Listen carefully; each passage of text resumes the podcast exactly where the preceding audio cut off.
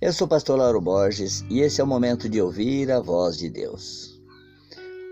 Hoje é domingo, dia de nós ficarmos em oração o dia todo e comemorar o dia do Senhor. Por que o dia do Senhor? Porque na sexta-feira o nosso Cristo foi crucificado, mas no domingo, quando as mulheres foram visitá-lo, ele já o túmulo já estava aberto e não havia mais ninguém lá dentro. Jesus já havia ressuscitado. Esse é o motivo de nós nos alegrarmos. Pai querido, Pai amado, muito obrigado, Deus, por mais esse dia na tua presença.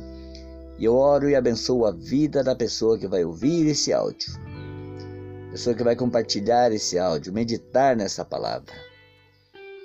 Tua palavra é lâmpada que guia os nossos caminhos, que nos dá consolo e conforta o nosso coração com o teu entendimento. Abençoa, Senhor. Derrama bênçãos e mais bênçãos sobre essa pessoa, essa família, essa, seu trabalho.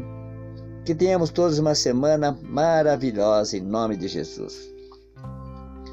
Quero compartilhar com vocês uma palavra que está no Salmo 145, versículo 13, que diz assim: O teu reino é reino eterno e o teu domínio permanece de geração em geração.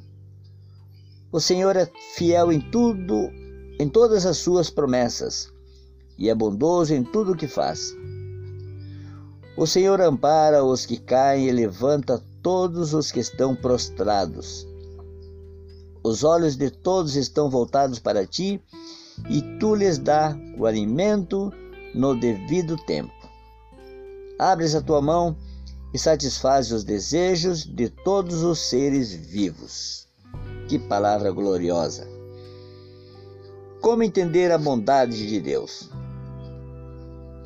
Em meio a tempestades da vida, certamente não existe uma resposta fácil, nem uma receita pronta para ser seguida. Às vezes parece que Deus simplesmente não se importa com o nosso sofrimento ou que Ele está nos castigando, observando lá do alto as nossas reações. Mas esse sentimento não passa de uma falsa impressão. A Bíblia afirma que Deus é misericordioso e compassivo, paciente e transbordante de amor. Ele não se alegra com o nosso sofrimento. Alguém com essas qualidades não seria capaz de brincar com os nossos sentimentos. Amém? Guarda essa palavra para você. Deus te ama. E se você ainda não aceitou em seu coração como seu único e suficiente Salvador, saiba que só Jesus é o caminho, a verdade e a vida. Quanto mais intimidade tivermos com Deus, mais nitidamente veremos a sua bondade. Pai querido, Pai amado, muito obrigado por mais esse momento.